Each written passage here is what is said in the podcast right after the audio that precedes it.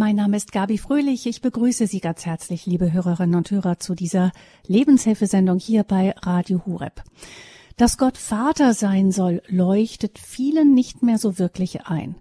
Gott Vater, das klingt nach Patriarch, nach einem, der alles sieht, alles kontrolliert und alle Vergehen bestraft. Wir haben zwar gelernt, dass Jesus diese Strafe auf sich genommen hat, aber macht das den Vater besser? Was soll das auch für ein himmlischer Vater sein, der erst zufrieden ist, wenn sein Sohn qualvoll stirbt? Man spürt, dass entweder der christliche Glaube völlig absurd ist oder dass an diesem Bild irgendetwas nicht stimmt. In der sechsten Folge unserer Reihe über die sieben Wunder des Kreuzes geht es heute in der Lebenshilfesendung um die Versöhnung mit Gott Vater. Die Reihe wird gestaltet von Frau Dr. Ute Horn. Sie ist Ärztin, hat die christliche Familienberatung Team F mit aufgebaut und ist als Vortragsrednerin in ganz Deutschland unterwegs. Herzlich willkommen, Frau Horn, hier bei Radio Hureb. Ja, vielen Dank, Frau Fröhlich. Die Sendereihe über über die sieben Wunder des Kreuzes ist angelehnt an das gleichnamige Buch des niederländischen Autors Wekin van de Kamp. Es geht darin um sieben Leidensstationen, sieben Blutungen auf dem Kreuzweg Jesu. Dass das jetzt seltsam vorkommt, dass wir so kurz nach Weihnachten schon wieder über den Karfreitag sprechen. Ähm, wir haben ja erst am, vor wenigen Tagen, am 6. Januar davon gehört, dass die heiligen drei Könige dem neugeborenen König unter anderem Myrrhe, mitgebracht haben, die Weisen aus dem Morgenland, wie es in der Bibel genau steht. Myrrhe ist dabei ein bitteres Harz mit Heilkraft. Das gilt als Symbol für den Kreuzestod Jesu. Also Weihnachten ist dann am Ende gar nicht so weit entfernt von dem Leidensweg. Heute geht es um den Moment, als Jesus ans Kreuz geschlagen wird, die Durchbohrung seiner Hände und Füße und dieser Moment steht bei Wekin van de Kamp für die Versöhnung mit dem Vater. Ähm, Frau Horn, das ist ja ein Thema, das wirklich ähm, in unserer Gesellschaft heute ein ganz wichtiges ist. Man spricht ja auch von der Vaterwunde, von dem abwesenden Vater, äh, also eine Generation früher hat den Vater oft noch als ähm, vom Krieg traumatisiert, ähm, oft auch gewalttätig erlebt. Ähm, danach kam eine Zeit, wo der Vater regelrecht abwesend war. Ich habe schon den Eindruck, dass man sich heute dessen bewusst sind, die Väter auch wieder mehr zurückkehren zu den Familien. Aber, aber trotzdem ist das Vaterthema doch eines, wo wir nicht ganz, ganz im Gleichgewicht sind, scheint mir. Ja, da haben Sie vollkommen recht, weil äh, als Kinder erleben wir die Eltern, Mutter und Vater, aber besonders auch den Vater so als Vorbild. Und äh, das ist praktisch auch ein Abbild auf Gott Vater. Und ich glaube, dass wir ganz, ganz viel von dem, was wir als Kinder erleben, auch auf Gott Vater projizieren. Und wenn wir einen liebevollen Vater hatten, der immer gnädig war und der vielleicht gar nicht so sehr die Erziehung auch wahrgenommen hat, dann übertragen wir das auch auf Gott und haben nicht so Probleme, Gott als Vater anzusehen. Wenn wir aber einen sehr strengen Vater hatten oder einen, der sogar die Familie verlassen hat, dann haben wir ganz große Mühe mit Gott als Vater und wir umgehen das dann oft auch und merken vielleicht auch erst äh, im Laufe des Lebens, dass wir eigentlich gar keine Beziehung zu Gott Vater haben. Und selbst wenn wir jeden Sonntag beten, Vater im Himmel, das Vater unser, müssen wir doch, wenn wir ehrlich sagen, also eigentlich kenne ich dich nicht als Vater. Deshalb schauen wir da heute mal genauer hin. Warum, ähm, Frauen, müssen wir denn eigentlich, es geht ja um Versöhnung mit dem Vater. Also das ist diese, das Geschenk, das Gnadenangebot, das Wilkin van de Kamp mit diesem Moment auf dem Leidensweg Jesu verbindet. Ähm, warum müssen wir eigentlich mit dem Vater versöhnt werden? Ist denn der Vater sauer auf uns? Naja, also wenn ähm, ich mir vorstelle, dass wir im Ebenbild Gottes geschaffen sind, äh, dann glaube ich, dass Gott auch alle Gefühle in sich vereint, die wir auch empfinden. Und also ich bin jetzt Mutter von sieben Kindern und ich muss schon zugeben, dass ich auch öfters sauer auf meine Kinder war, wenn sie wieder die Dinge nicht getan haben, was weiß ich, ihre Hausaufgaben nicht gemacht haben, Schuhe nicht aufgeräumt haben, wenn sie nicht ihre Zähne geputzt haben, obwohl ich gesagt habe, das ist jetzt das Erste, was ihr macht. Und wenn das zum wiederholten Mal und immer wieder war, dann fühlte ich mich schon oft auch sauer und wütend, zornig, diese ganze Palette, die man haben kann. Und ich glaube, dass Gott ganz viel auch Grund dazu hat, denke ich, auf seine Kinder sauer und traurig zu sein. Ich würde es vielleicht eher als traurig bezeichnen, dass wir das große Angebot, was er uns macht, und im Alten Testament sagt er, ich lege euch vor, Segen oder Fluch, wir können entscheiden, wollen wir in der Gottesnähe oder in der Gottesferne leben wenn wir dieses Angebot nicht annehmen. Und das ist, glaube ich, diese Traurigkeit, äh, die ich so empfinde, wenn ich an Gott denke und an unsere Welt, die ja alles andere als ein Paradies ist, als das, was er sich gewünscht hat, wie Menschen miteinander leben. Ne? Liebe deinen Nächsten wie dich selbst. Und da können wir ja ganz klein schon anfangen. Wie viele Kinder werden bei uns misshandelt oder sogar im Mutterleib getötet? Wie viele Ehen? Wo ist das da? Liebe deinen Nächsten. Äh, oder wo herrscht Streit? Und also ich glaube, da könnte ja die Liste unendlich lang sein, worauf Gott auch sauer sein könnte. Aber zum Glück gibt es ja Jesus Christus, der uns den Weg gezeigt hat, wie die Strafe nicht auf uns liegen bleiben muss, sondern dass wir Vergebung und Versöhnung bekommen können. Und vielleicht müssen wir auch erstmal einen ganz neuen Begriff von Strafe definieren.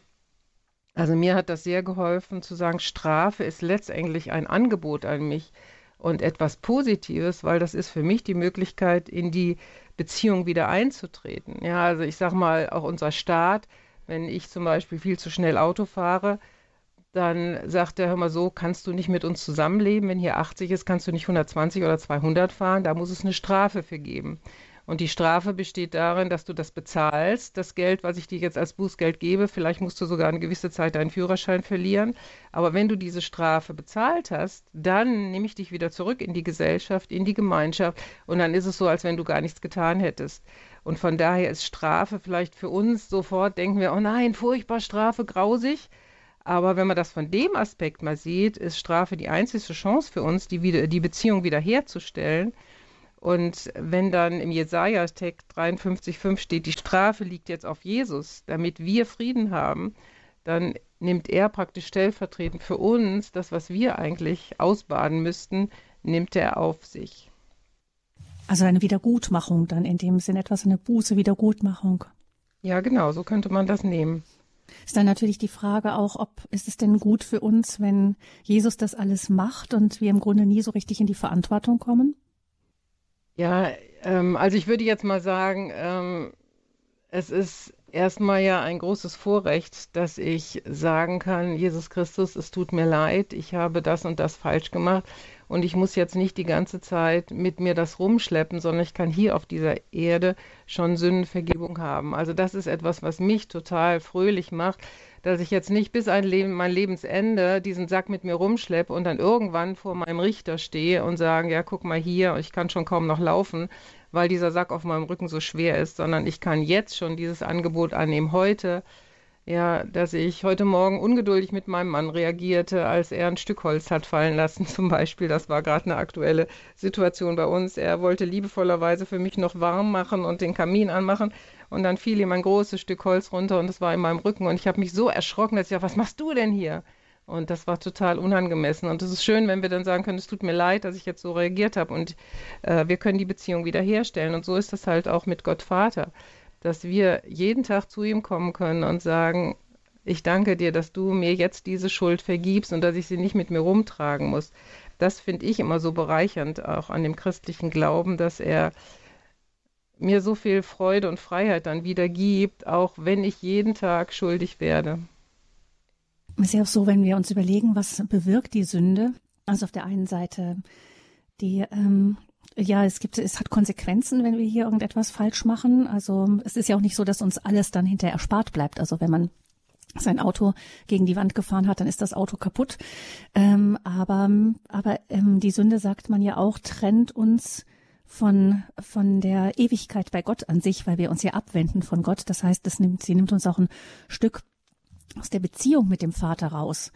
Und ähm, ja, da gibt es dann also die, die Strafen, da gibt es die Strafen, die wir vielleicht hier auf der Erde weitertragen. Und dann auf der anderen Seite aber diese letzte Strafe der Trennung vom Vater, die, und mir scheint, dass es auch diese ist, die vor allem von Jesus dann auch überwunden wird. Also er sagt auch, wenn ihr hier auf der Erde wirklich Übles angestellt habt, ähm, diese letzte Trennung vom Vater, die das ja normalerweise auch mit sich bringt, da schlage ich die Brücke wieder zurück und das Angebot bleibt immer wieder bestehen. Ja, da haben Sie natürlich vollkommen recht. Ich meine, wenn ich äh, einen Menschen, sage ich mal, durch einen Unfall getötet habe, dann werde ich immer wieder daran erinnert und es wird trotzdem weiter auf mir lasten und trotzdem kann ich von dem Gericht freigesprochen sein. Vielleicht, dass es sogar, dass ich unschuldig war, weil der Mann war betrunken und hatte keine Kleidung, dass man ihn sehen konnte und so weiter. Äh, und trotzdem bleibt natürlich diese Narbe, die ich habe und diese Belastung bleibt in mir. Und so gibt es vieles, wenn ich die Ehe breche und hinterher ist die Familie zerstört, die Frau lässt sich scheiden oder der Mann und äh, dann muss ich das auch ein Leben lang mit mir rumtragen. Also dadurch, dass Jesus die Schuld am Kreuz getragen hat, wird nicht alles aufgelöst. Da haben Sie vollkommen recht und von daher müssen wir trotzdem mit dem leben, was wir auch ein Stück angestellt haben. Aber eben dann bleibt diese Versöhnung mit dem Vater. Wir haben ja schon in einer früheren Sendung über das Zerreißen des Schuldscheins gesprochen. Und jetzt wird dieser Gedanke ja irgendwo weiterentwickelt, wenn wir jetzt über die Versöhnung dann mit dem Vater sprechen, die Jesus uns eben auch anbietet. Es gibt ja ähm, einen Ausdruck, der ja nicht positiv besetzt ist, nämlich der Ausdruck vom Sündenbock. Ähm, die wenigsten wissen ja, dass dieser Ausdruck vom Judentum kommt, aber war im, im, in dem Sinne, wie das ja ursprünglich gemeint ist, der Sündenbock, war Jesus so etwas wie für uns der Sündenbock? Ja, ich fand das sehr interessant. Meine Mutter hat als letztes Buch gelesen, Jesus der Jude. Und das vergessen wir oft, dass Jesus nicht Christ war, sondern Jesus war ein Jude und er hat im Judentum gelebt. Er kannte die ganzen Traditionen, die ganzen Riten im Judentum und ihm war das sehr vertraut, dass die Juden immer einen Tag im Jahr hatten, den sogenannten Versöhnungstag.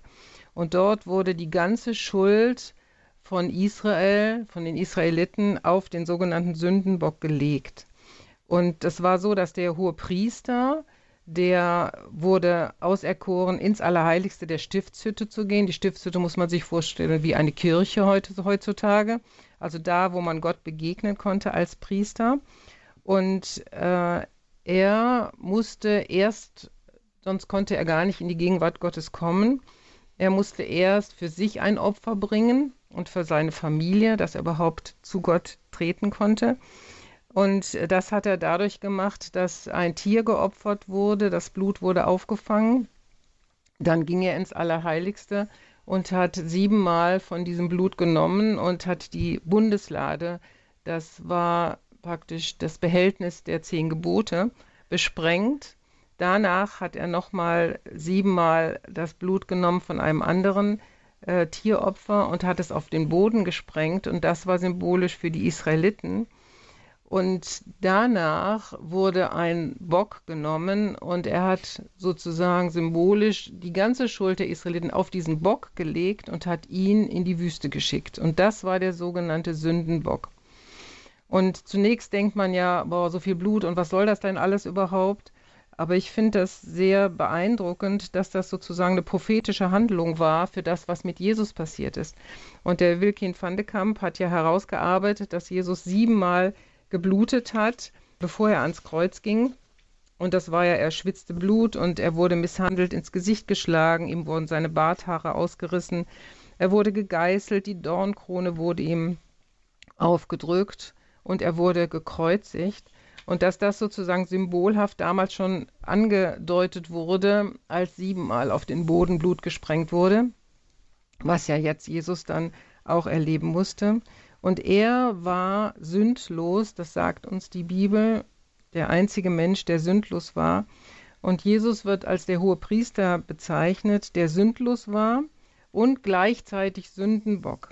Und zwar hat er, als er im Garten Gethsemane war, hat er den Becher der ganzen Schuld getrunken, auf sich genommen und dadurch konnte er auch nur getötet werden.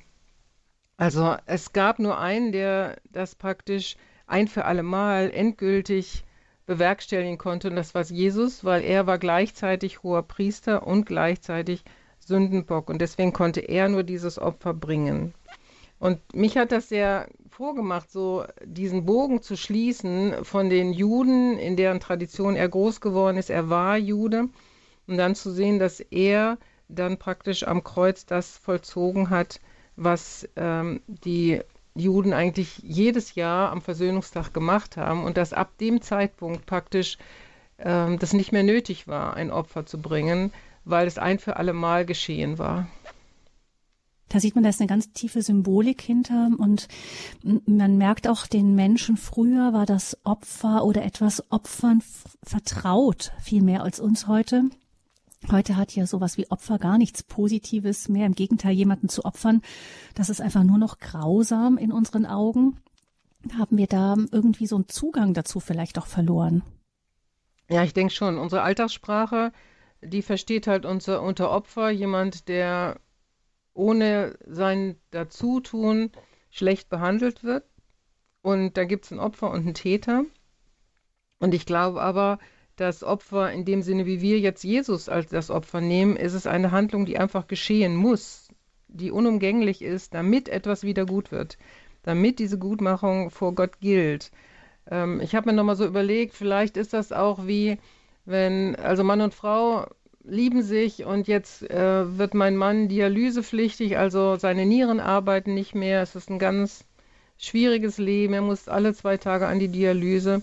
Und ich hätte jetzt eine Niere, wir haben ja jeder zwei Nieren, und die würde passen für ihn. Und ich opfere meine Niere, damit er weiter leben kann und nicht mehr zur Dialyse muss. Ja, das, was der Herr Steinmeier mit seiner Frau gemacht hat oder so. Es gibt ja ganz viele Menschen, die das auch so gelebt haben und die haben eine Niere geopfert. Auch mit der Gefahr, dass wenn die andere Niere jetzt bei ihnen krank wird, sie keine zweite hätten. Aber es ist eine Handlung, die etwas Gutes bewirkt. Und ich glaube, wenn wir das äh, verstehen, dass Jesus jetzt nicht ähm, ja, das Opfer eines Mordkomplotts geworden ist, sondern äh, so wie er das auch, äh, wenn man die Bibel aufmerksam liest, äh, herausfindet. Und das ist auch wieder etwas, was ich in dem Buch von ähm, Herrn van de Kamp gelesen habe, der so mit voller Inbrunst sagt, Sie haben meinen Jesus nicht ermordet, er hat sich selber hingegeben. Ja, und im Johannestext steht, niemand ergriff ihn, denn seine Stunde war noch nicht gekommen. Es gab vorher viele Möglichkeiten, ihn gefangen zu nehmen, aber er wurde nicht gefangen genommen, weil seine Stunde nicht da war. Und wir lesen dann im zehnten Kapitel des Johannesevangeliums, darum liebt mich mein Vater, weil ich mein Leben lasse. Niemand nimmt es von mir, sondern ich selber lasse es. Ich habe Macht, es zu lassen, und ich habe auch Macht, es wieder zu nehmen. Also letztendlich haben nicht Judas oder die Soldaten oder die Pharisäer haben die Macht gehabt, ihn gefangen zu nehmen, sondern er hat sich hingegeben. Und das sieht man auch an einer anderen Stelle noch, als er im Garten Gethsemane dann durch den Judaskuss verraten wird. Da war es so, als sie auf ihn zukamen, die ganzen Soldaten, da fragt er, wen sucht er? Er ging auf sie zu, er machte den ersten Schritt sozusagen und sagte, wen sucht ihr? Und sie sagten, Jesus von Nazareth. Und er sagt dann, ich bin's. Und als er das sagte, wichen sie alle zurück und fielen zu Boden. Also so eine Autorität, so eine Macht war in diesem Ich bin es. Und ich bin mhm. es, das ist das Gleiche, was äh, auch Gott gesagt hat zu Mose beim Dornenbusch, ich bin es. Mhm. Äh, damit hat er sich offenbart, dass er Gott ist. Und das war so eine Kraft, so eine Gewalt, dass sie ihn nicht hätten über, ja, praktisch überwältigen können. können, wenn er nicht gesagt hat, okay, ich gebe mich hin. Und also mich macht das total glücklich und froh, dass ich denke, ja, es, wir verstehen es vielleicht nicht, warum es so war, aber Jesus war der Handelnde in dem Moment. Gucken wir noch mal auf den Vater in dem ganzen Zusammenhang. Ähm, das heißt, der Vater, der muss ja einverstanden gewesen sein damit, dass das eigene Kind sich opfert. Also wenn man sich das mal, wenn wir Eltern sind, Kinder haben ähm, und uns vorstellen, da geht jemand hin und ich stelle mir vor, vielleicht so jemand, der ein Missionar äh, wird, dass man sieht, das Kind wird Missionar und das Kind wird dann in der Mission hinterher ermordet von den Leuten, für die es ja eigentlich gekommen ist. Oder es gab zum Beispiel einen Priester im auf Sizilien, der wurde dann erschossen von, von, ähm, von der Mafia im Grunde und ähm, als er die Leute gesehen hat, hat er gesagt, ihr könnt mein Leben nehmen, es gehört euch ja sowieso schon und wurde dann auch erschossen. Das heißt, ich stelle mir vor, wie das ist für die Eltern von so jemandem. So muss es sich dann für Gott den Vater auch, auch angefühlt haben, wenn, oder so muss es für ihn gewesen sein. Gefühlt haben ist vielleicht auch ein bisschen oberflächlich ausgedrückt, als sein Sohn dann für uns gestorben ist. Ja, ich denke auch, dass er geweint hat, dass das nötig war und dass, äh, dass ihm das ganz unter die Haut ging. Also anders kann man sich das ja gar nicht vorstellen. Wenn ich ein Vater bin, der liebt und der sagt, aber ähm, ja, Jesus und äh, der Vater und der Heilige Geist waren ja auch von Anfang an zusammen, wie wir in der Bibel lesen. Und ähm, ja, das muss für Jesus ganz viel bedeutet haben, auch freiwillig auf unsere Erde zu kommen, Mensch zu werden und diese ganze Göttlichkeit sozusagen abzulegen und zu sagen, ich verlasse jetzt die Herrlichkeit, da wo es mir gut geht beim Vater und ich komme hinab zu den Menschen und ich begegne ihnen wie ein Bruder, ich, äh, ich lebe mit ihnen, ich leide mit ihnen. Das muss ein riesiges Opfer gewesen sein. Und ich denke, anders kann man das auch nicht verstehen, wenn Jesus dann am Kreuz sagt, äh, warum hast du mich verlassen? Das mhm. ist ja das Schlimmste, glaube ich, was uns Menschen passieren kann, diese Verlassenheit von Gott. Und ja, ich denke immer so, jedes Kind, was noch geboren wird, zeigt uns, dass Gott die Hoffnung noch nicht aufgegeben hat, dass wir zu mhm. ihm umkehren. Und er schenkt immer noch Gnadenfrist, bevor Jesus dann endgültig wiederkommt. Viele sagen ja im Moment, boah, also es wird ja so schlimm jetzt durch diese ganze Corona-Epidemie und äh, wirtschaftlich, wie wird das werden? Und ich bin da auch äh, so dass mich das massiv betrifft, weil ich jetzt seit fast einem Jahr keine Vorträge mehr halte und so und mich das schon auch betrifft. Und trotzdem zu sagen, ja, aber es ist noch Gnadenzeit. Wir können uns noch zu Gott bekehren und bevor er wiederkommt, äh, um uns dann heimzuholen und bevor wir dann endgültig in seinem Reich leben dürfen. Also ich stelle mir das vor, dass das nicht einfach war für Jesus, diese Entscheidung zu treffen, aber er hat es aus Liebe getan, weil er gesagt hat, gut, dadurch ist die Tür wieder offen zum Vater. Jeder kann kommen ins Vaterhaus und ich bereite jetzt schon mal die Wohnungen vor, damit ihr alle hier willkommen seid. Mhm. Es gibt ja die äh, große, berühmte Geschichte, wenn wir von Vater und Sohn sprechen die Jesus uns selber erzählt hat, um uns zu sagen, wie der Vater ist. Es gibt, wird genannt die Geschichte vom verlorenen Sohn. Ähm, andere haben sie genannt die Geschichte vom, das Gleichnis vom barmherzigen Vater. Ähm, nämlich ist es ja die Gefahr in, in diesem gegenüber von Jesus und Vater, gerade am Kreuz, ähm, Jesus als denjenigen wahrzunehmen, der uns nah ist, der uns gut will und der Vater, der oben mit Zornesfalten auf der Stirn grimmig Rechtfertigung und, ähm, und Opfer fordert. Das ist ja vielleicht auch so ein archaisches Bild, das durch manche Zeiten gegangen ist und wir spüren heute, dass das überhaupt gar nicht sein kann. Also da würde ja was nicht stimmen, wenn wenn das so wäre, dass Vater und Sohn, die äh, drei einig ganz eins sind, dann aufgespalten wären in, in einen, der die Gerechtigkeit fordert und den anderen, der die Barmherzigkeit lebt. Aber vielleicht können wir da in dem Zusammenhang auch die Geschichte vom verlorenen Sohn noch mal kurz mit reinbringen. Ja, also ich muss sagen, ich mag die sehr, die Geschichte, obwohl ich mich immer ähm, ja mit dem Sohn eigentlich ein Stück identifiziert habe, der zu Hause geblieben ist weiß nicht, wie es den Zuhörern geht, aber gerade wenn man in christlichen Elternhäusern groß wird oder von klein auf die biblischen Geschichten gehört und jeden Sonntag im Gottesdienst ist, dann ist man ja doch eher wie dieser Sohn, der von klein auf dahin erzogen wird. Man weiß, was gut und böse ist, man kennt die zehn Gebote, man hat Beichte erlebt, äh, man lebt in dem Ganzen und trotzdem kann es so sein, man kann Sonntag im Gottesdienst sitzen und ganz fern sein mit seinen Gedanken ganz woanders und auch mit seinem Herzen ganz woanders. Und eigentlich, wenn man ganz ehrlich ist, sagen muss, ich habe es eigentlich noch gar nicht richtig angenommen. Auch dieses immer wieder jeden Tag meine Schuld vor Gott zu bringen oder dass, dass ich einmal bei ihm sein werde und eine Beziehung zu Gott Vater habe ich schon gar nicht. Und das kommt ja in diesem Gleichnis auch sehr schön raus. Und interessant, das, was mir erst relativ spät aufgegangen ist, das gar nicht am Anfang steht, Gott teilte, oder er, der Vater, teilte das Vermögen unter beiden auf. Also der Jüngere hatte das Vermögen haben wollen vom Vater und wollte mal endlich was erleben und hat sich auszahlen lassen, ist ja dann weggegangen, für die die Geschichte vielleicht nicht kennen. Also ein Vater hatte zwei Söhne und der Jüngere, der wollte jetzt die Welt erleben und hat dann das ganze Geld verprasst und als dann aber da, wo er war, eine Hungersnot kam, dann musste er bei den Schweinen dienen und hat Hunger geschoben und hat dann gedacht, boah, meinem Vater, ich habe doch gesehen, wie er mit seinen Leuten umgeht, denen geht so gut, die bei ihm arbeiten und ich gehe zurück und sage, ich kann zwar nicht mehr Sohn sein, weil ich habe jetzt ganz viel Unrecht getan, aber ich kann noch als Knecht bei dir arbeiten.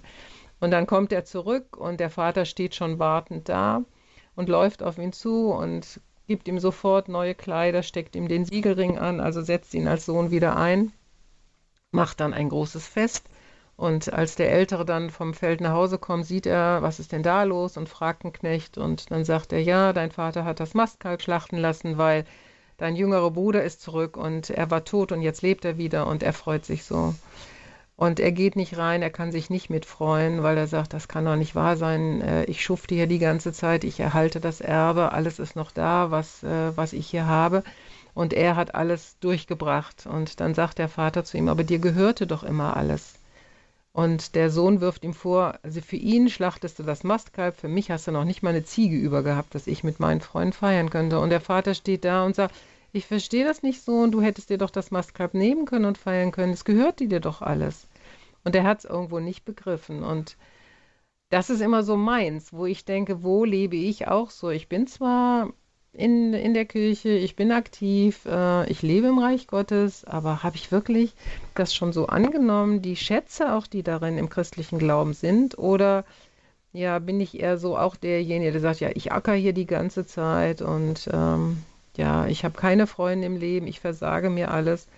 Und der Vater steht traurig da und sagt, ja, aber so war das aber nicht gedacht. Ich habe dir doch genau das Gleiche zur Verfügung gestellt. Warum handelst du denn nicht damit? Oft steht ja unser eigenes Vaterbild, also das, was wir erlebt haben in unserer Kindheit, auch einer, einer innigen Beziehung mit dem Vater, auch einer vertrauensvollen Beziehung mit dem Vater entgegen. Ähm, wie kann man dann damit umgehen, wenn, wenn der eigene, ich meine, kein irdischer Vater kann vollkommen den himmlischen Vater darstellen. Das ist schlicht und einfach eine Überforderung. Aber bei manchen sitzt die Vaterwunde auch besonders tief. Ja, also ich würde halt dann raten, äh, sich jemanden zu suchen, eine Person, die seelsorgerlich tätig ist, mit der man auch diese Vaterbeziehung aufarbeiten kann. Und ja, vielleicht kann man das so vergleichen.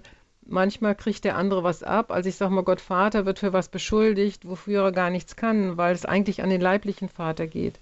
Und wenn ich das aber mit dem leiblichen Vater nicht aufarbeite, äh, dann steht mir das so im Wege, dass ich auch diese Beziehung zu Gott Vater nicht finden kann. Und deswegen glaube ich, ist es wichtig, mit, jemand, mit einer anderen Person mal hinzugucken. Was war das denn? Was wirfst du denn deinem Vater vor? Oder wo ist er denn an dir schuldig geworden? Und können wir den Weg auch gehen, diesem Vater zu vergeben, ihn vielleicht auch ein Stück zu verstehen? Ich glaube, jede Generation wirft auch der Vorgeneration was vor. Und wenn wir uns aber mal in die Situation hineinversetzen, in der der Vater gelebt hat, in welcher Familie er groß geworden ist, ähm, dann bekomme ich Verständnis und dann fällt es mir auch leichter, die Schuld abzugeben. Und was mir aber auch ganz wichtig ist, ist, dass ich aufgefordert werde, in der Bibel nicht zu richten. Ähm, denn mein, meine Aufgabe ist zu gucken, wie kann ich jetzt mein Leben weiter gestalten? Wie kann ich mit den Wunden umgehen, die ich habe aus der Kindheit? Und kann Gott sie heilen. Er stellt sich auch da als Heiler.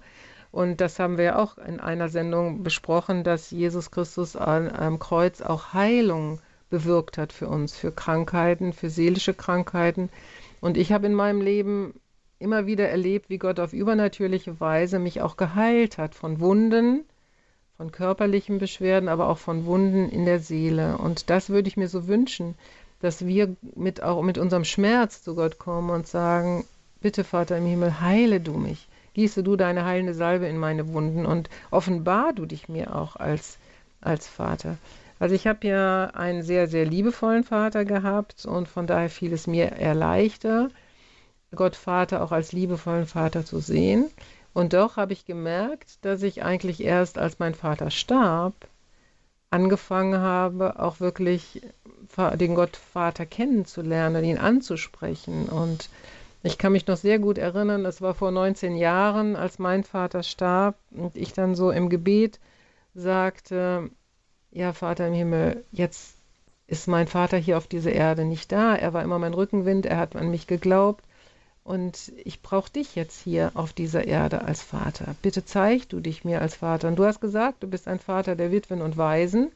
Und ich bin jetzt weise, ich habe keine Eltern mehr, auch wenn ich schon erwachsen bin, aber ich fühle mich trotzdem immer noch wie ein Kind in manchen Be äh, Bereichen. Und ich bitte dich, offenbar du dich jetzt mir als Vater und tröste mich. Ähm, ich glaube, dass du mich geschaffen hast und zeig du dich mir. Und äh, ich glaube, das ist eine wichtige Entwicklung, die wir in dem Punkt machen können, dass wir A, mal aufdröseln, wo übertrage ich einfach das, was ich erlebt habe. Und das gilt für gute Väter genauso wie für nicht gute Väter, ja ich musste auch erkennen, dass Gott äh, sich in der Bibel nicht nur als der barmherzige Gott darstellt, sondern auch als der Richtergott, als ein Gott, der Gerechtigkeit will. Und Gerechtigkeit geht nicht nur mit Gnade. Also wenn ich auf alles immer nur mit Gnade reagiere, dann ist ja mein Handeln auch beliebig. Dann ist auch die Gnade letztendlich nichts mehr wert.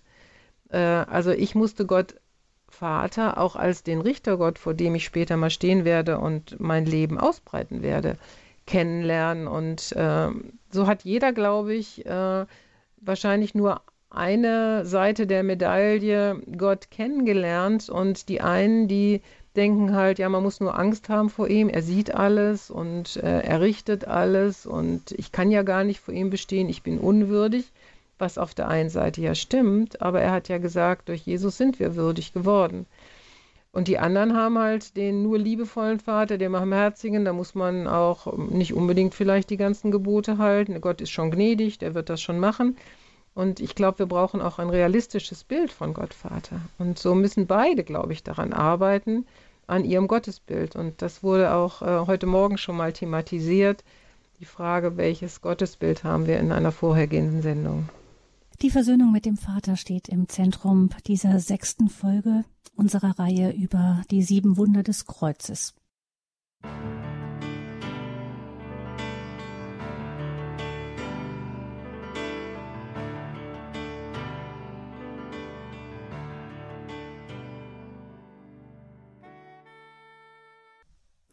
Sie hören die Lebenshilfesendung bei Radio Horeb. Es geht um die Versöhnung mit Gott, dem Vater. Ein Thema, das uns heute wirklich wieder aufrüttelt, weil viele von uns doch eine gebrochene Beziehung zum Vater haben und mit Frau Dr. Ute Horn selber direkt sprechen können. Sie ist unser Gast hier in der Sendung, gestaltet mit uns die Reihe über die sieben Wunder des Kreuzes.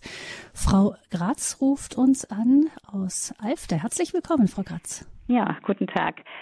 Ich habe jetzt diese Sendung gerade verfolgt und Frau Dr. Ute Horn sagte, Jesus hat die Göttlichkeit abgelegt, aber es heißt doch, er ist als Mensch und Gott hat er Wohnung genommen bei uns auf der Erde. Und hätte er die Göttlichkeit abgelegt, hätte er denn dann Wunder wirken können? Das ist jetzt meine Frage. Mhm. Ja, das ist wirklich eine schwierige Frage, die Sie da stellen, weil äh, Jesus sagt, ich bin Gott und Mensch zugleich. Und ähm, mir war halt jetzt einfach erstmal wichtig, dass er ist Gott und er hat den Himmel verlassen und er hat als Mensch hier unter uns gelebt. Und ich glaube, dass er auch als Mensch Wunder tun konnte äh, in, der Kraft des Vaters. Und äh, denn er sagt ja auch zu uns, ihr werdet auch, wenn ich jetzt weggehe, ihr werdet Größeres tun, als ich getan habe. Und das bedeutet schon für mich auch, dass wir, wenn wir in der Kraft des Heiligen Geistes sind, dass ja. wir auch Wunder wirken können. Nicht immer und nicht jederzeit und nicht so, wie wir es wollen, so wie Zauberer. Aber wenn Gott uns dazu ruft, ähm, dann haben wir das ja auch schon erlebt äh, und viele Geschichten gibt es darüber, äh, wie durch die Kraft, durch Gebete Menschen gesund wurden. Oder ich finde auch, äh, wenn Menschen überhaupt zum Glauben kommen, das ist ja auch schon ein Wunder, der, ja, das, das Wunder des Glaubens. Ne? Ja, Denn ja. das können wir nicht machen. Das sehen wir ja auch oft äh, sehr traurig an den eigenen Kindern, wenn wir denken, ja, boah, wir haben doch alles getan, warum glauben sie nicht so, wie wir glauben? Ja, weil das ein Geschenk ist, weil wir es auch nicht machen können. Ne? Aber wir können es erleben, dass durch unser Vorleben Dinge passieren und das sind für mich auch Wunder. Von daher glaube ich, dass er als Mensch auch Wunder tun konnte. Ja, also das ist dann so zu verstehen, Jesus hat ja auch gesagt, dass er den Willen des Vaters tut, dass er nichts aus sich heraus tut. Genau, das, das also in, in diesem Zusammenhang dann. Ja, genau, in ja. dem Zusammenhang würde ich das Nun habe ich aber etwas ganz Besonderes, was ich sagen möchte. Ja.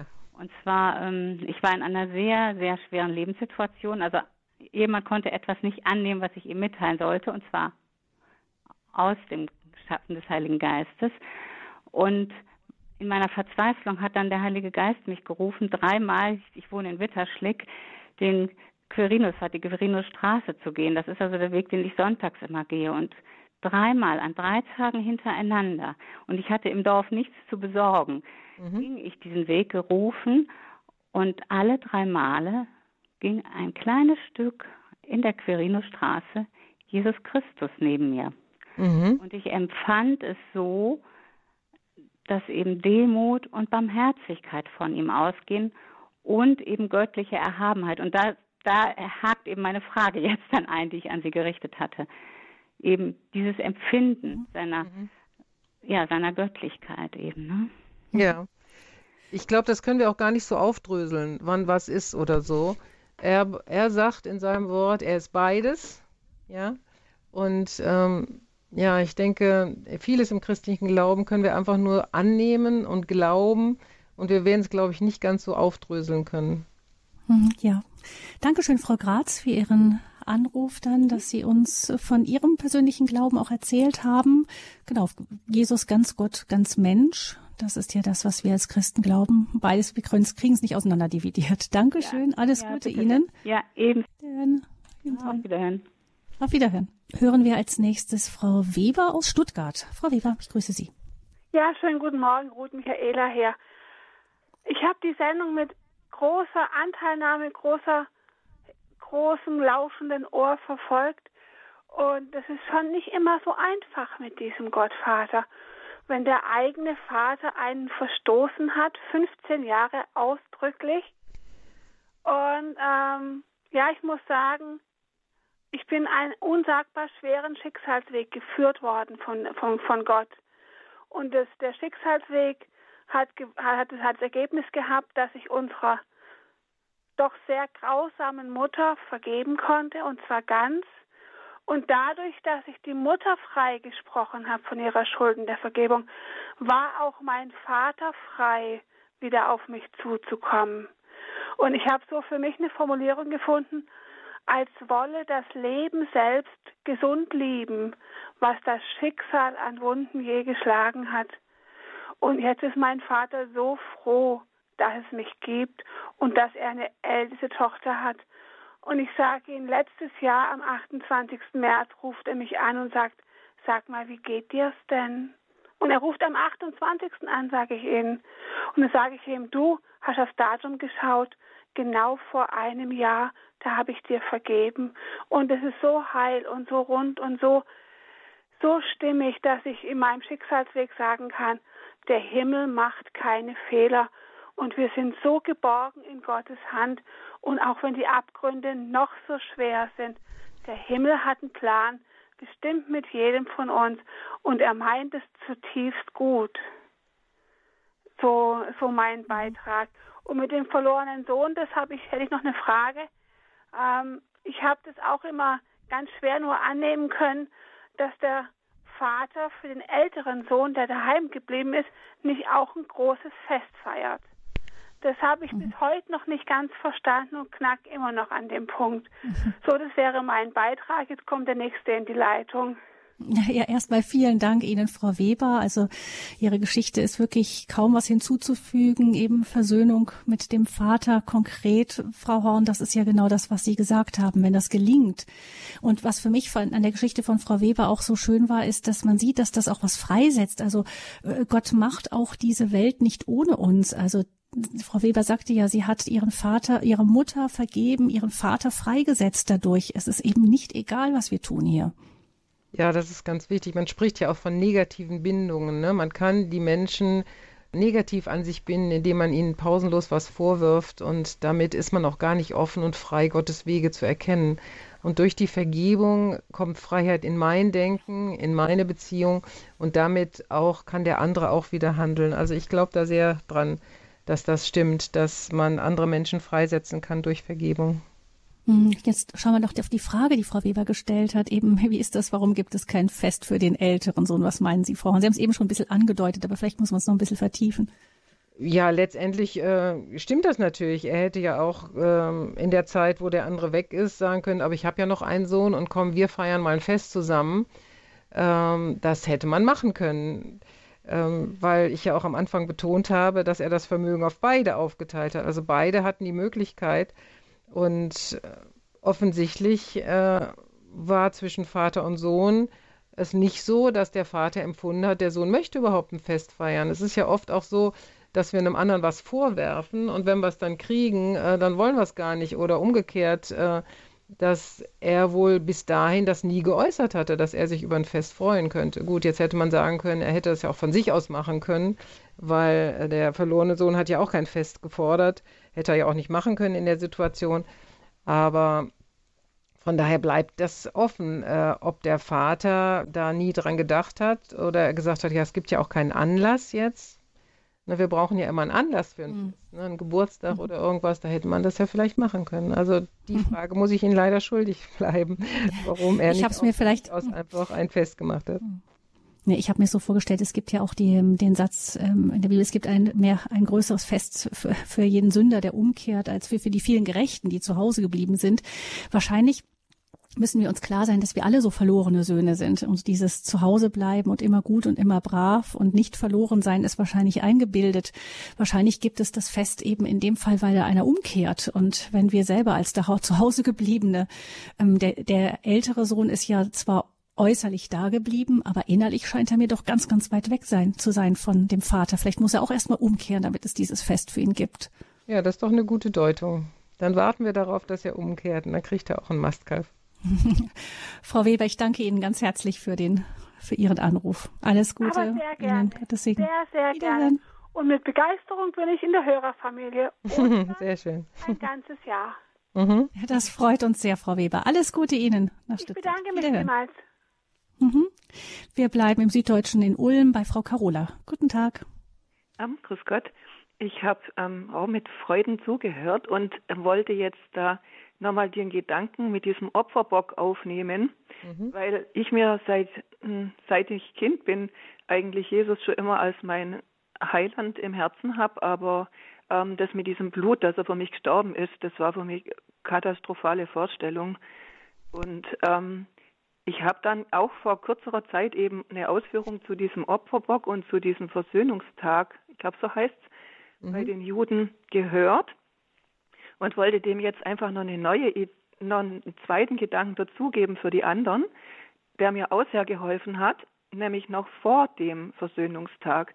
Also im ganzen Alten Testament gibt es ja auch viele Ankündigungen und Prophezeiungen, ähm, dass Jesus kommt und ähm, was er für eine Aufgabe hat. Und früher hat ja aber der Mose zuerst das Gesetz von Gott bekommen. Und also die zehn Gebote zum Beispiel. Und dann haben die das so gut erklärt und haben gesagt, ja, einmal brauchen die Menschen ähm, das Gesetz, um die richtige Richtung zu haben, dass es in Richtung Gutes geht. Aber das Zweite, was sie durch das Gesetz lernen werden im Alten Testament, ist, dass sie selber trotzdem nie schaffen werden, dieses Gesetz ganz einzuhalten. Und es hat mich damals so angesprochen, dass wir also wirklich darauf angewiesen sind, dass wir immer wieder ähm, ja, oder dass uns immer wieder die Verfehlungen von der Seele genommen werden, dass wir wieder in guter Richtung weiterlaufen können. Und ähm, da war dann eben genau dieser Opferbock, dass dann die, dass dann Gott den, den, den Israeliten zeigt hat, nee, ihr könnt trotzdem nicht schaffen, trotz Gesetz. Und er gab dann dem Volk diese, diese Opfer, diese Opfermethode, weil ich habe immer gedacht, was soll denn das mit dem Opfern und mit diesem Blut und Opfer? Und als ich dann verstanden habe, ja, Gott hat dann den Menschen, um ihnen das erste Mal entgegenzukommen, diesen Opferbock gegeben, dieses Ritual mit dem Versöhnungstag, ähm, wo die Menschen einmal im Jahr einfach immer wieder sich freimachen dürfen und spüren, wie das ist, wenn sie wieder von vorne anfangen können. Ähm, das fand ich einfach so wunderbar. Und, und dann hat Jesus das weitergeführt, eben durch seinen Tod am Kreuz hat er dann auch dem wieder ein Ende gemacht und hat gesagt, wir brauchen keinen Versöhnungstag mehr, weil du kannst es jeden Tag mit mir machen, ähm, indem du bereust und mir nahe bleibst, kannst du in jeder Sekunde wieder trotz Gesetz und trotzdem, wie Sie es vorher gesagt haben, gell, dass wir sowieso nie perfekt sein werden und es nie ganz können, trotzdem, dass wir das Gesetz nicht ganz erfüllen können und gar nicht, ja, dass wir jede Sekunde wieder neu seine Liebe haben dürfen, wenn wir zu ihm kommen und bei ihm bleiben und, und bereuen und dass er deswegen gestorben ist. Und ich wollte jetzt einfach den Faden für jeden mit weitergeben nach rückwärts, mhm. weil, weil für mich da so viel tausend ähm, Glühbirnen angegangen sind im Kopf, dass ich gesagt habe, ja klar, erst gibt Gott den Menschen ein Gesetz, dann merken die Menschen, ja, das ist die gute Richtung, ich kann es nicht. Dann gibt er ihnen die, die, die Opfermöglichkeit, um sich immer wieder mit ihm versöhnen zu lassen. Und dann sagt er, komm, ihr schafft es einfach trotzdem nicht und da ist mein Sohn und der kommt in Liebe. Wenn ihr ihm nahe sein wollt und bereut, dann könnt ihr jeden Tag erlöst sein.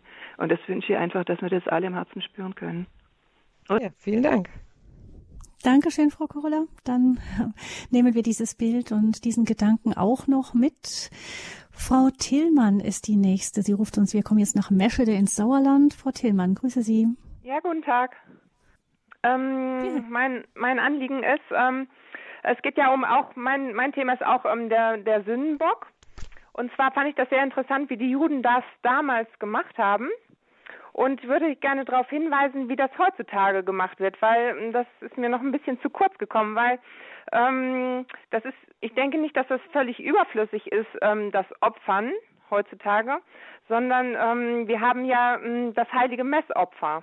Und ähm, bei dem heiligen Messopfer, bei der heiligen Messe, wird, ähm, schenkt Jesus uns sein Opfer zu unser eigen. Also wir können mit diesem Opfer, was er uns persönlich gibt, allen Anwesenden, die bei der heiligen Messe sind, schenkt, schenkt er uns dieses Opfer und wir können es, wir können es einsetzen als Bittopfer, als ähm, Versöhnungsopfer, ähm, für, für die Bekehrung von irgendjemandem. Das können wir frei, frei ähm, unser Anliegen bringen in dem, in der, bei dem Opfern. Mhm.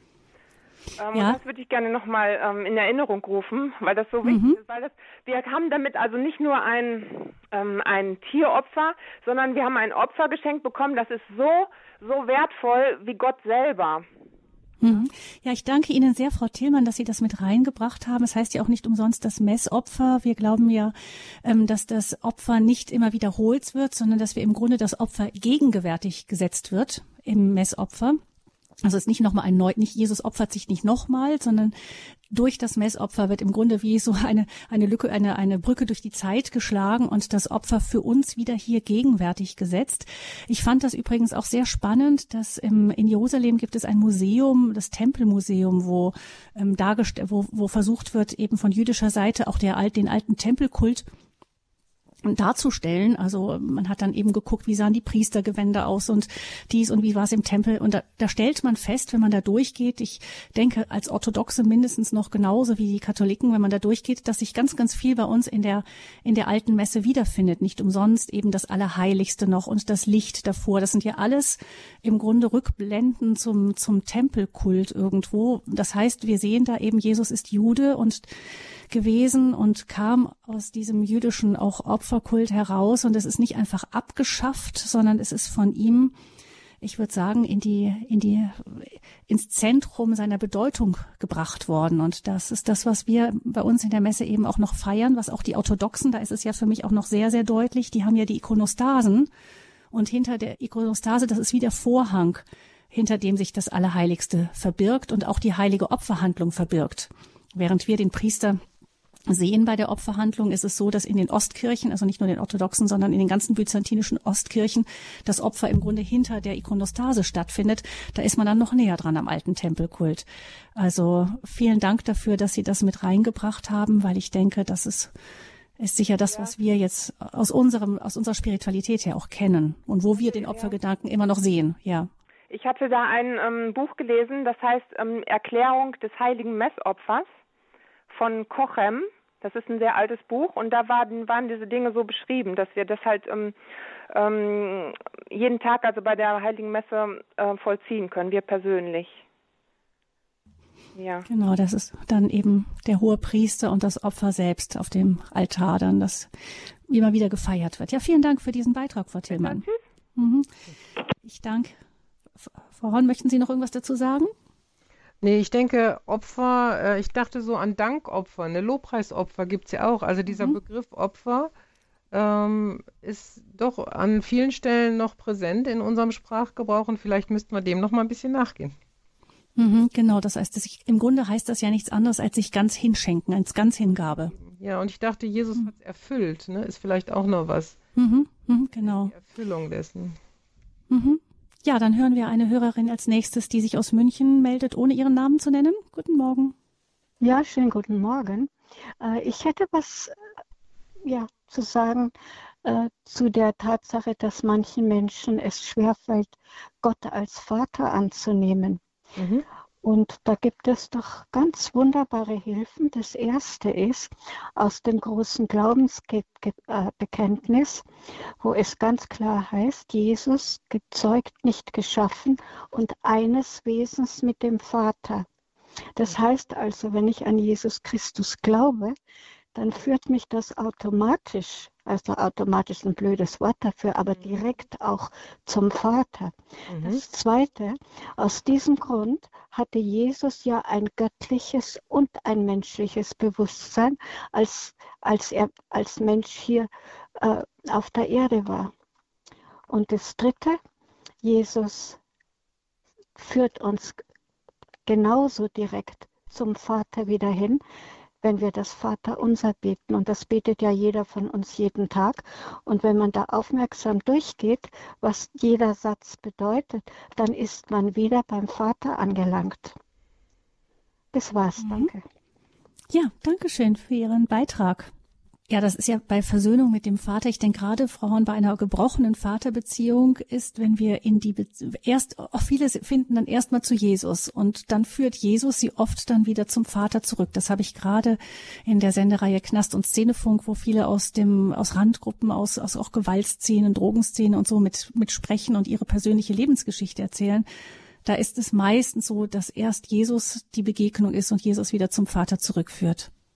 Ja, und das muss ja letztendlich auch so sein, ne? wenn wir an eine Dreieinigkeit glauben, dass Vater, Sohn und Heiliger Geist eins sind, dann muss es auch so sein, dass sie äh, sich gegenseitig groß machen. Und das erleben wir auch immer wieder, wenn wir die Bibel aufmerksam lesen, dass immer der eine auf den anderen hinweist. Ne? Gott Vater sagt, das ist mein geliebter Sohn, zum Beispiel, als die, die Taube dann aus dem Himmel kommt. Und Jesus sagt immer wieder, ja, wenn ihr mich seht, seht ihr den Vater und äh, er ist barmherzig und also das ist schon wunderbar, wie die miteinander umgehen und immer wieder aufeinander weisen und sich gegenseitig die Ehre geben.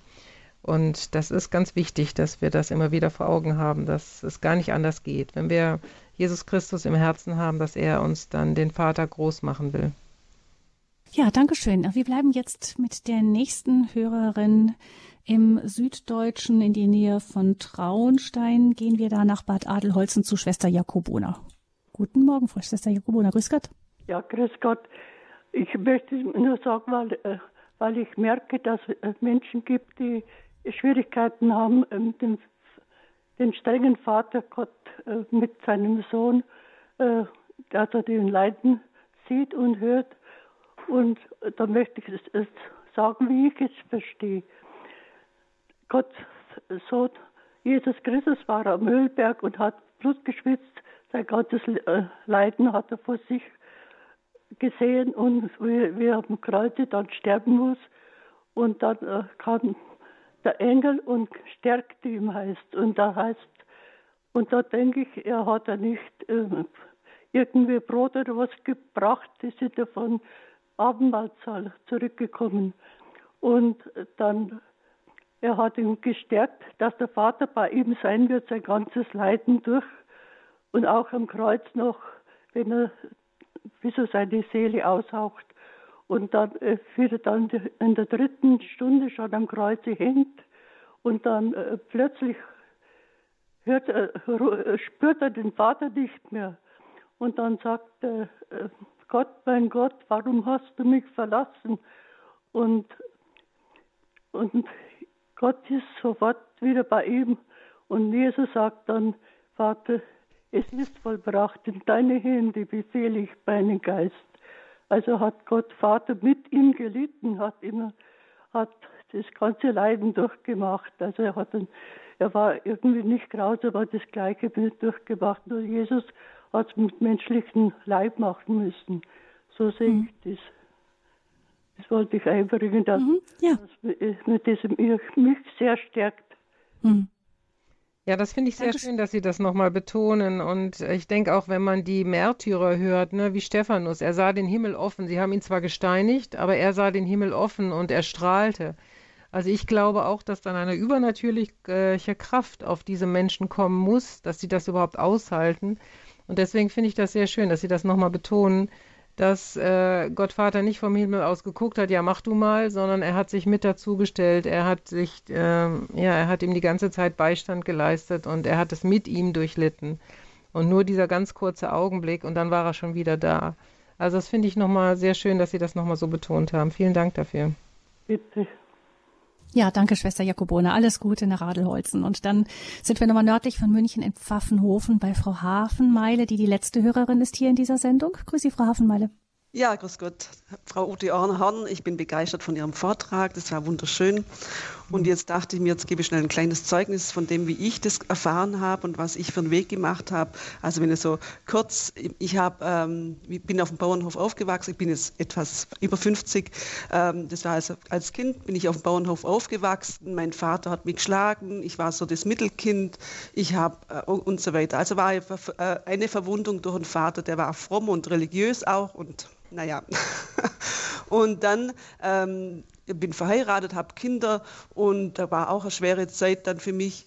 Und dann war für mich nur noch das stille Gebet, Ruhegebet. Also morgens habe ich das dann gemacht, weil das also im Geiste vor der Eucharistie, weil raus konnte ich auch nicht, also ich konnte nicht weg, weil die Kinder ja daheim sind und ja und, und so weiter. Und dann habe ich das geübt, das Jesus also ich bin dann einfach eine halbe Stunde, 20 Minuten Stille und habe dann, äh, was geht da ab? Und dann viele Gedanken und dann eigentlich das bin ich dazu gekommen, das äh, Ruhegebet zu sagen, Jesus Christus. Einatmen, ausatmen, Jesus Christus. Das habe ich dann geübt, jeden Tag. Und daraus wurde dann eigentlich Vater. Und ich konnte dann ein Jahr lang nur Vater sagen, Vater unser. Ich wusste, ich darf, ich, das geht gar nicht mehr. Und bis langsam nächstes Jahr Vater unser. Und dann Vater unser im Himmel. Aber das war innerhalb von drei Jahren. Mhm. Also ich habe das, mich hat da niemand hingeführt. Das war Gottes Gnade, würde ich sagen. Und das hält bis heute an. Und das war vor 15 Jahren. Mhm. Schön. Und das wollte ich nur so sagen, das war auch die, ja. die Heilung der Vaterwunde, weil ich wurde wirklich geschlagen und es war wirklich hart. Und es war mhm. heftig. Also halt, aber ähm, so, habe, so durfte ich zum Vater zurückfinden und ich weiß, dass da unendliche Liebe ist und dass er mich liebt, unendlich und dass da gar nichts hin kann. Mhm. Ja. Vielen herzlich, ja, danke schön, Frau Hafenmeide, dass Sie uns auch von Ihrer Geschichte erzählt haben. Ich finde das so unglaublich wichtig, wie ähm, unsere Hörer sich dann auch einbringen immer wieder und auch anderen Mut machen können nämlich das ist ja so ein vielfältiges Erleben auch der Gnade Gottes und Frau Hafenmeile sagt äh, uns, glaube ich, auch, Frau Hafenmeile, wenn ich Sie richtig verstehe, man, man ja, muss nicht aufgeben, nicht aufgeben. Es ist, ähm, es, es gibt Wege, es gibt Wege, selbst wenn die Verwundung ganz tief sitzt. Ja, natürlich und Gott liebt uns unendlich, er liebt uns. Also, mm. ja, das war dann die, das ist das, da gibt's, also da steht, Gott liebt uns immer. Dann da, tausend Dank und ja, Gottes danke, Segen Frau. Für, für, das kommende Jahr. Danke für Ihren Beitrag, Frau Hafenwald. Auch Ihnen Gottes Segen nach Pfaffenhofen. Ähm, ja, Frau, das war jetzt eine ganz, ganz reichhaltige Sendung zu Gott, dem Vater. Und da sehen wir auch eben, wie wichtig das ist, dass wir nicht eben stehen bleiben dabei, dass wenn wir merken, also manchmal merkt man es ja einfach, hm, also das, das Gott Vater, das spricht mich jetzt nicht richtig an oder da, da, da tut sich irgendwie für mich nicht richtig bei Jesus, da entflamme ich oder vielleicht beim Heiligen Geist, aber beim Vater ist es so, ja, da bete ich das Vater unser, aber, aber es berührt mich nicht wirklich richtig. Ähm, während es andere Menschen gibt, da weiß ich, also es gibt, ähm, ich glaube, die heilige Bakita war das, eine, äh, ähm, eine Afrikanerin, Äthiopierin, glaube ich, war sie, die die auf, ähm, durch die Sklaverei gegangen war und so. Von der sagte man, wenn ich mich recht erinnere, war sie es, ähm, dass sie anfing als, als Kind ähm, das Vater unser zu beten und beim Vater stehen blieb und sie kam gar nicht mehr weiter, weil sie einfach beim Vater hängen geblieben war und, und, und sie kam beim Gebet gar nicht mehr weiter, weil dieses alleine, dass, dass sie zum Himmel schaute und in die Sterne guckte und sagte, der, der all das geschaffen hat, ist Vater für mich. Mhm. Das ist schon so unglaublich, da komme ich gar nicht mehr mit an ein Ende. Ja, das ist wunderbar, wenn man das so entdecken und erleben kann. Und dazu wollten wir ja auch den Hörern Mut machen, äh, nicht bei Jesus stehen zu bleiben, sondern den Weg weiterzugehen zum Vater. Denn dafür ist er ja gestorben, dass der Weg wieder frei ist zum Vater, dass er die Brücke gebaut hat, dass wir wirklich Vater sagen können. Aber, lieber Vater, Und dass wir in diese Beziehung hineinkommen, so wie das die letzte Hörerin ja auch so schön erzählt hat. Ne? Dass man bei Jesus vielleicht anfängt, aber dann automatisch, oder das haben ja mehrere gesagt, dass man eigentlich da nicht stehen bleibt, sondern dann zum Vater geführt wird. Und ja, lasst uns da nicht stehen bleiben bei Jesus Christus, sondern lasst uns auch entdecken, dass Gott der Vater für uns ist, dass er uns liebt. Und jemand sagte mal, ja, unser Hauptproblem ist, dass wir nicht glauben, dass Gott wirklich gut ist. Wenn wir das glauben würden, sähe es ganz anders aus. Und ich sage mir das auch immer wieder. Doch bei allem Leid, was ich auf dieser Welt sehe, bei allem, was ich nicht verstehe, warum Gott was zulässt, will ich daran festhalten, er ist gut und er ist für mich und er meint es gut mit mir. Das ist also die Versöhnung mit dem Vater gewesen in der sechsten Folge aus unserer Reihe über das Kreuz Jesu. Im März geht es dann weiter. Am 11. März, da geht es dann vom alten Leben zur Wiedergeburt, ist dann das Thema am 11. März in der Lebenshilfesendung wieder mit Ihnen, Frau Horn. Vielleicht ganz kurz ein anderes, worum wird es da gehen? Ja, das ist äh, immer so schlecht in zwei Worten nur zu sagen, mhm. aber äh, dass wir wirklich begreifen, dass wir ein neues Leben in ihm haben und nicht beim alten Leben stehen bleiben müssen. Wir bleiben oft in alten Verhaltensmustern stehen, aber das ist nicht nötig, sondern wir können wirklich erleben, dass wir eine neue Schöpfung sind. Und das ist ein ist nicht ein statischer Zustand, sondern das ist äh, eine Entwicklung, die wir gehen dürfen. Mhm. Das wird dann in der Fastenzeit sein und ich denke, da ist vielleicht auch eine Zeit, sich ähm, die Sendungen dann so Stück für Stück nochmal nachzuhören.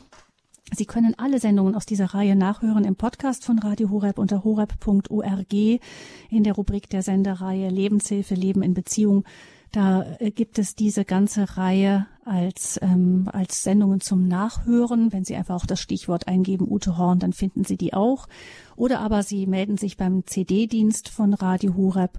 Und da sind dann auch die vorherigen Sendungen zu bestellen unter 08328 921 120. Vielen, vielen Dank, Frau Horn, für die heutige Sendung. Wir wünschen Ihnen trotz eben der eingeschränkten Möglichkeiten, die Sie gerade haben, von Herzen Gottes Segen. Sie haben die Familie, die freut sich wahrscheinlich, dass Sie jetzt Zeit für die haben. Genau, ich werde jetzt gleich zu meiner Tochter nach Köln fahren und babysitten. Wunderbar. Alles Gute Ihnen für die Fahrt, Dankeschön. für Ihre Familie und einen gesegneten Tag wünscht Ihnen allen, liebe Hörerinnen und Hörer, Gabi Fröhlich.